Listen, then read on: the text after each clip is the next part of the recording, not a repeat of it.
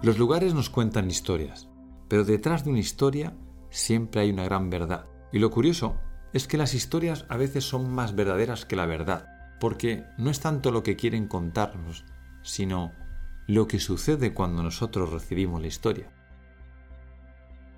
Cuando uno escucha una historia que le está moviendo algo por dentro, está ocurriendo algo mágico. Hay historias que sin saber por qué nos transportan, nos trasladan a mundos, a registros de información que parecía que estaban esperando el momento para salir. Historias que a lo mejor no tienen por qué haber sido realmente como son narradas. A lo mejor se trata de historias que tienen un trasfondo, una interpretación, una metáfora, como en la gran parte de todas las historias se convierten al final en leyendas, en metáforas, en símbolos, y la simbología al final es lo que nos interesa.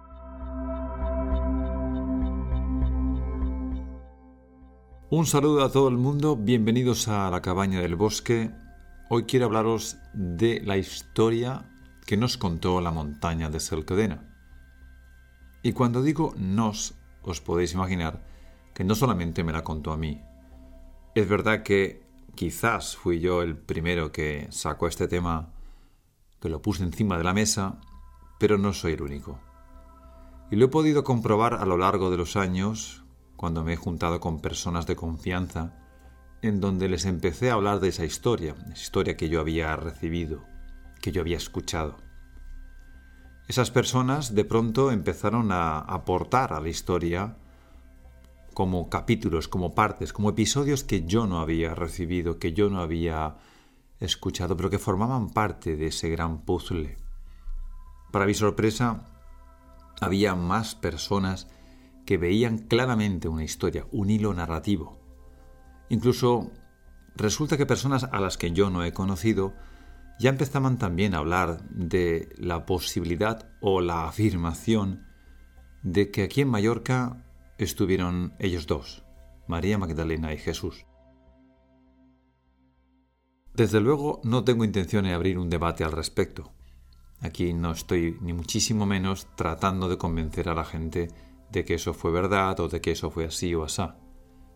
Creo que ha quedado bien claro en la introducción que hago de este episodio, sobre las historias, lo que cuentan, lo que esconden y lo que realmente nos interesa de ellas. La intención del episodio de hoy es compartir al menos una parte de esta historia que nos contó la montaña.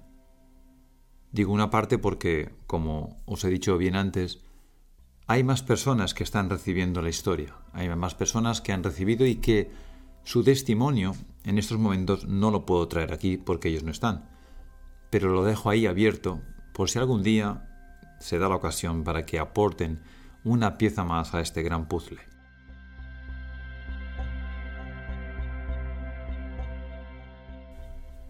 En el año 2014 subí la montaña por primera vez.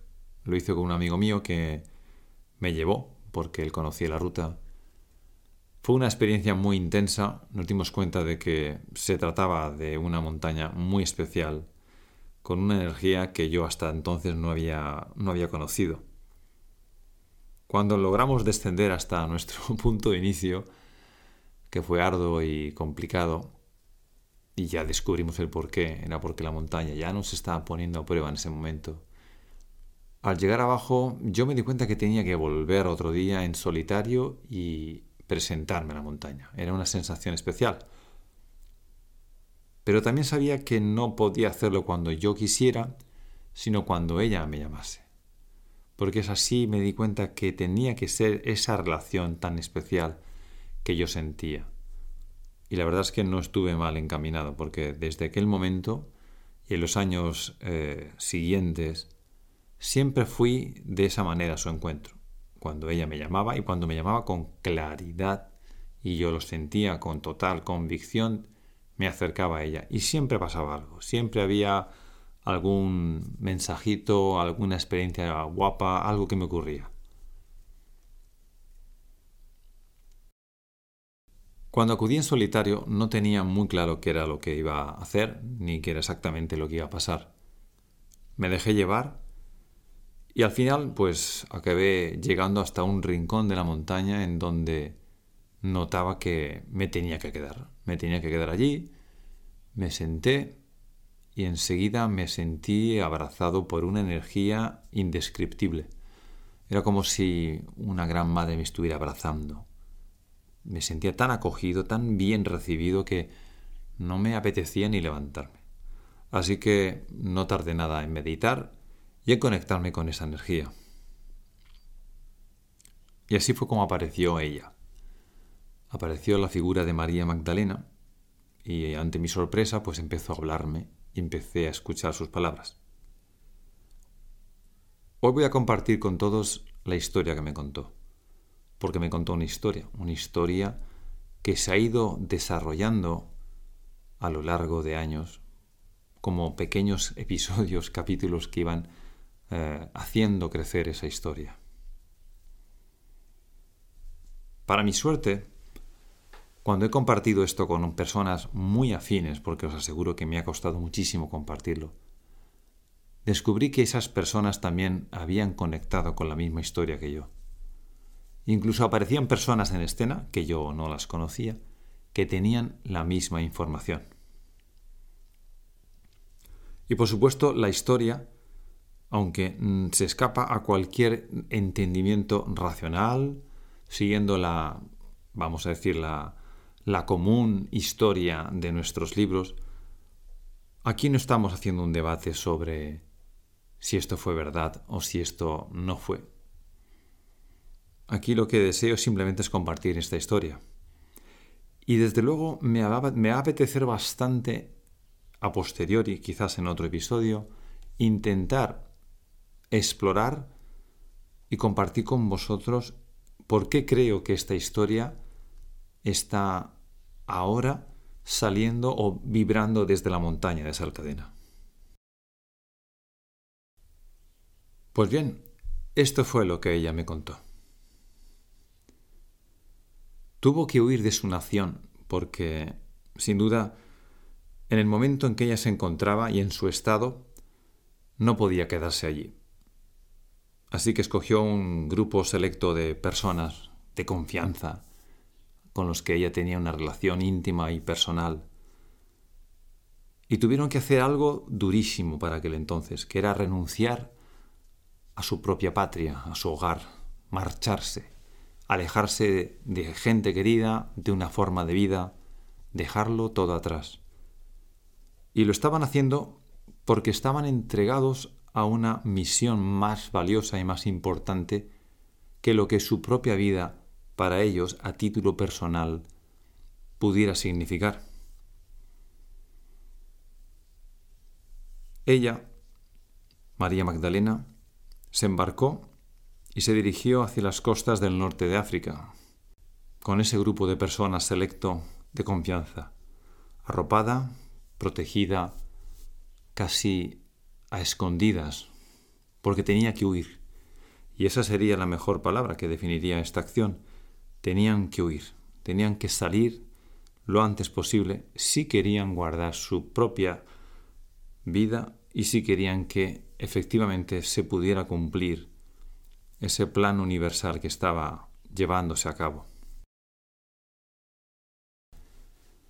Me puedo imaginar lo duro que tuvo que ser para todos ellos. Todas esas personas tuvieron que hacer un voto tremendo de entrega, de confianza, arriesgando sus vidas porque sabían que no, tenían ni idea de lo, de lo que les iba a pasar ni a lo que se estaban entregando. Así que tuvo que ser un movimiento muy, muy intenso, muy emocional y duro. Seguro que fue muy duro.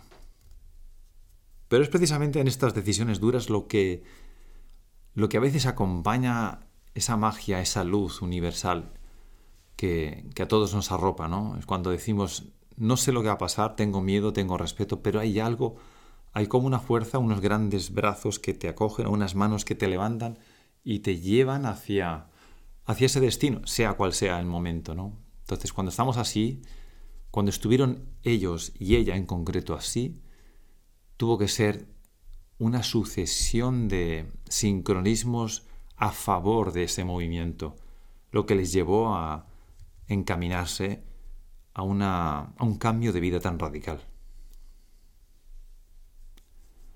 Bueno, pues eh, se embarcaron en, en dirección hacia el norte de África. Quiero creer, porque ahora hago suposiciones, quiero creer que fue seguramente la ruta norte de África, porque es así como lo siento, ¿no?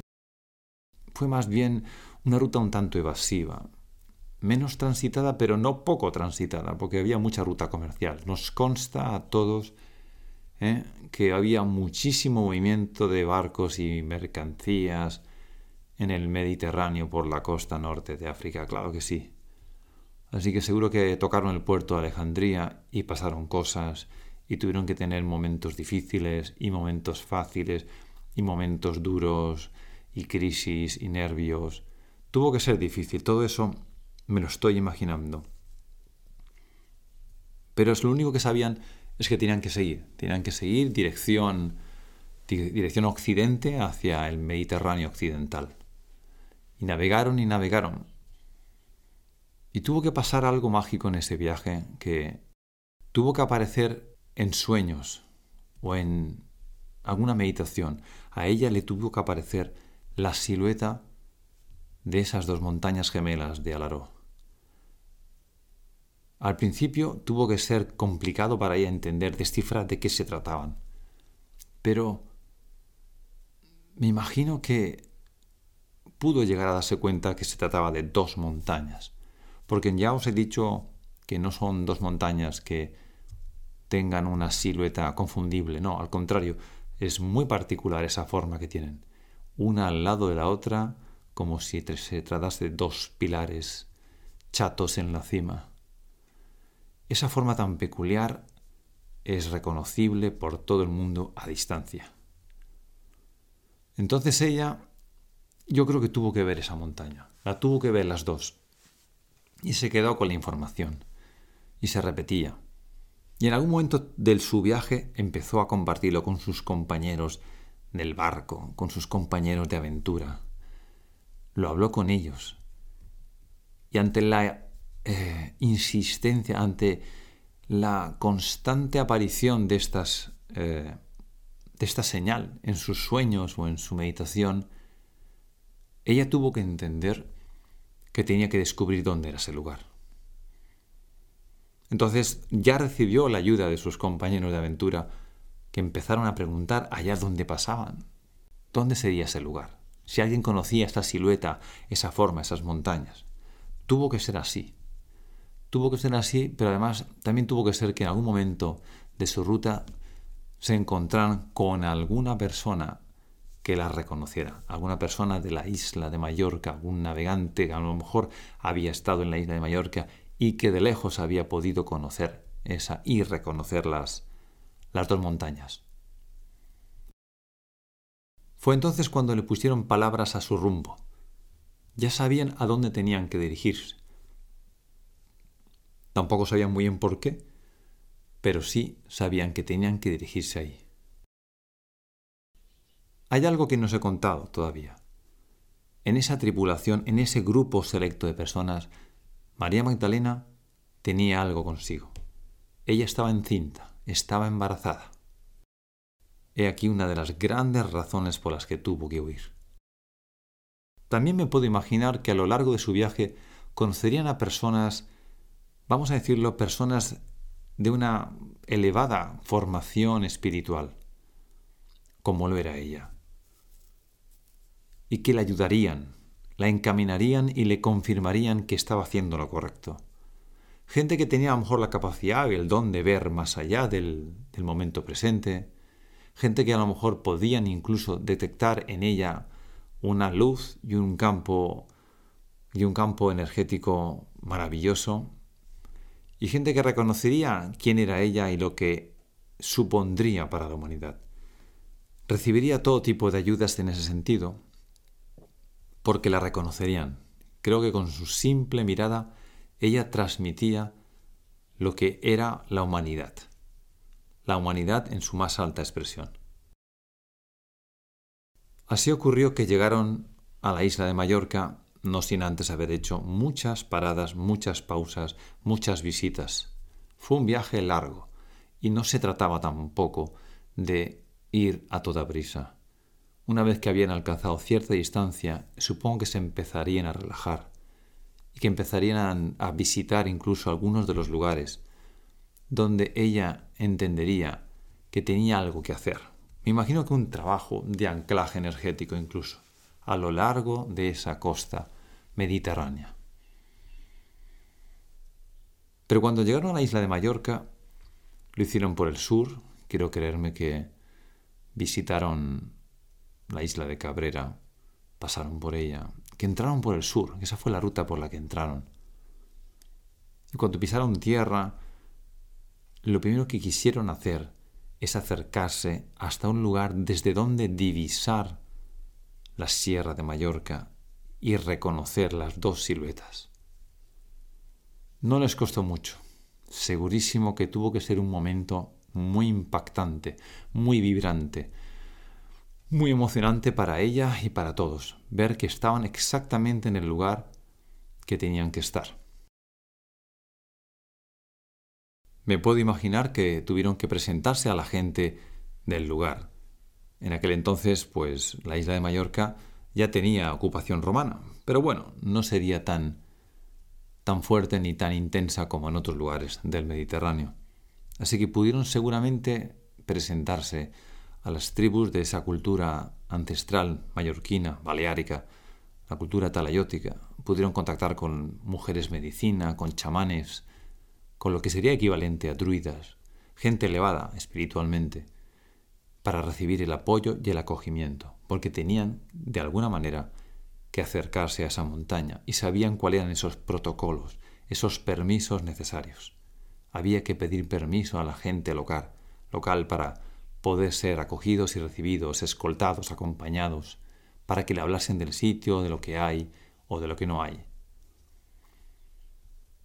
Estoy segurísimo que contactaron con esa gente, con esos poblados, esos asentamientos, esa cultura, y no les costó para nada entregarse a esa, a esa misión.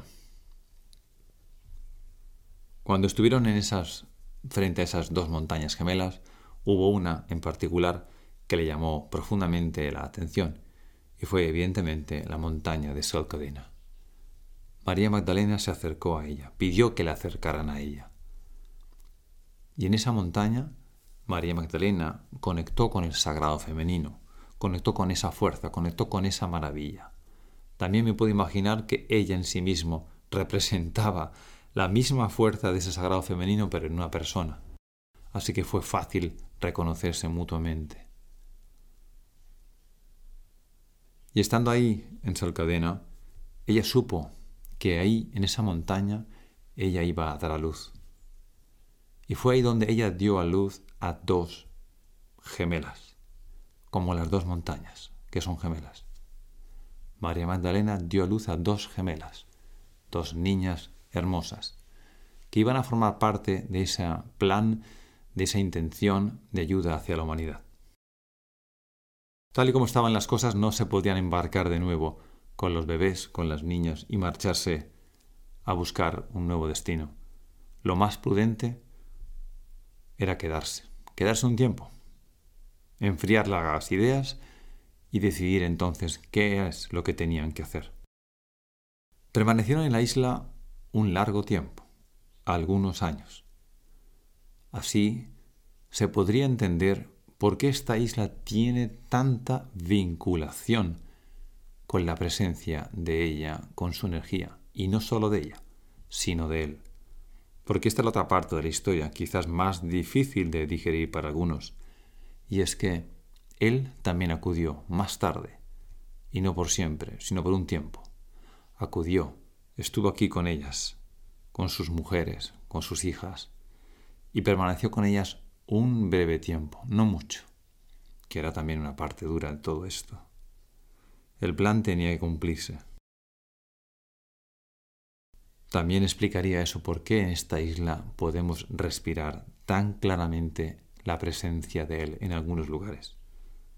Para aquellos que no lo sepan, pues sí, os lo digo. Aquí hay también lugares donde se respira con la misma intensidad que respiramos a María Magdalena en una montaña, podemos respirar la, energía de Él en algunos lugares.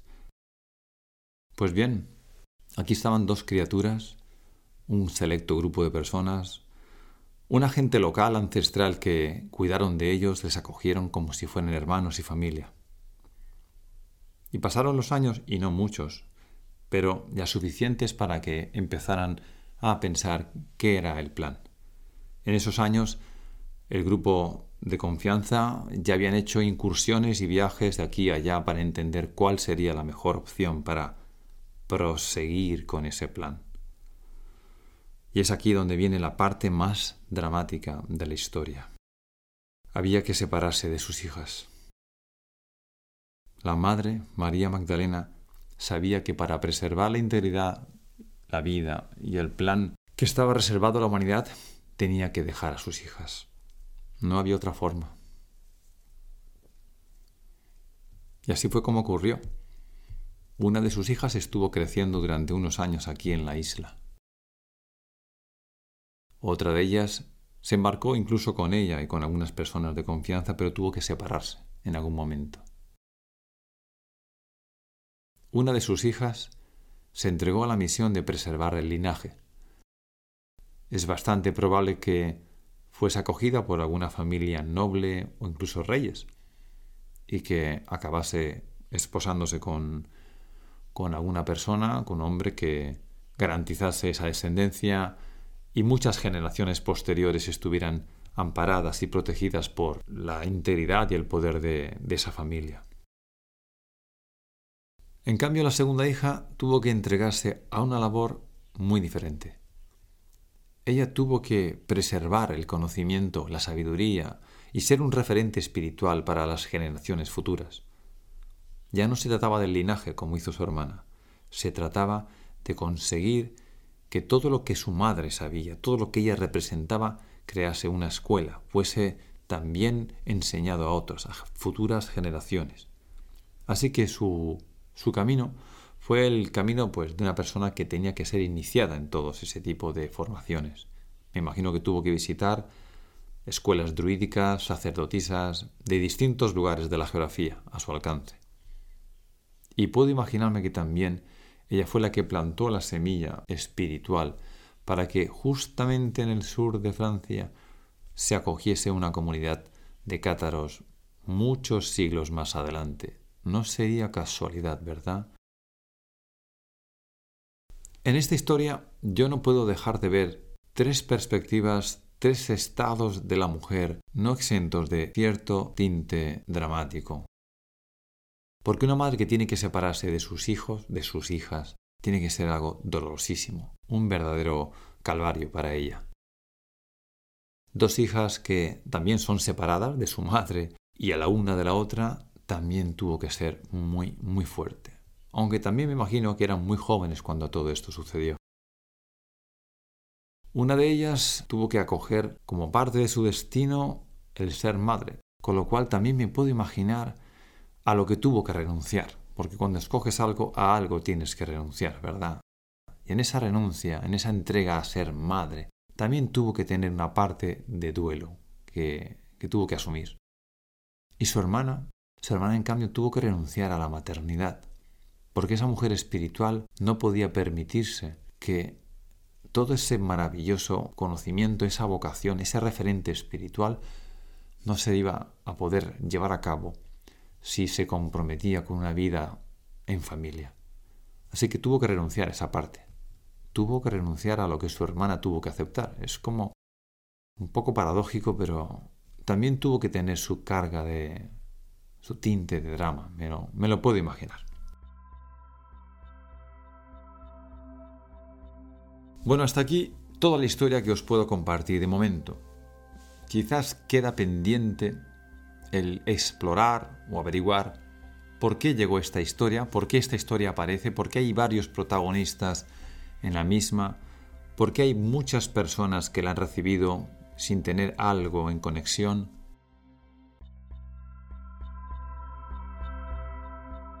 Eso quizás sea una muy buena razón para volver a hablar de este tema. En el próximo episodio te invito a que escuches los testimonios de distintas personas que se han acercado recientemente a la montaña de Salcadena. Se trata de personas que hemos acompañado nosotros en grupos organizados, a través de dinámicas y acercándonos a lo que era el arquetipo de el sagrado femenino y de María Magdalena. En estas salidas organizadas, las personas han podido experimentar su propio viaje interior y lo relatan en los testimonios, diciéndonos en qué, fue lo que les motivó a acercarse, lo que vivieron durante la experiencia y luego algunas nos van a compartir incluso a posteriori de qué manera han sentido los cambios y la influencia de su visita a Salcadena. Nos vemos pronto en otro episodio de La Cabaña del Bosque. Muchas gracias por tu tiempo, un saludo y hasta pronto.